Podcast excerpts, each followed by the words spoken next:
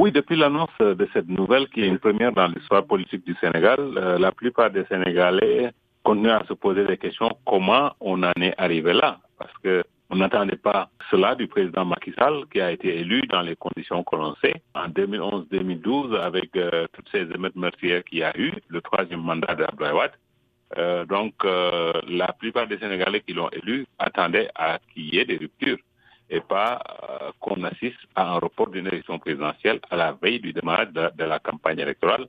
Donc, pour dire euh, franchement les beaucoup de Sénégalais sont déçus de cet épisode-là. On a parlé d'incidents au centre-ville. euh, euh, L'opposition avait appelé les Sénégalais à manifester devant l'Assemblée nationale. Quelle est un peu la situation aujourd'hui? Non, euh, le, le- le centre-ville a été cadré parce que contrairement à 2011, où Abdoulaye avait demandé à ce que pouvoir et opposition viennent manifester devant l'Assemblée, Macky Sall ne- n'a pas donné euh, cette possibilité-là à, son opposition.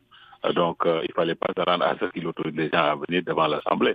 Il y a des échauffés ça et là, mais qui sont vite contenus parce que le dispositif sécuritaire impressionnant. L'opposition parle de coup d'État constitutionnel. Euh, le président Macky Sall euh, dit qu'il maintient sa décision de ne pas se représenter. Est-ce que c'est de nature un peu à rassurer certains Sénégalais ou bien? Non, les, les gens sont inquiets parce que si facilement, quand on lit, le, le mandat ne peut pas être ni augmenté ni diminué. Rappelons-nous quand euh, le président Macky Sall a voulu se conformer à réduire son mandat de 7 ans en 2012, euh, quand il a demandé au Conseil constitutionnel, le Conseil constitutionnel a dit non, vous devez aller au bout de 7 ans.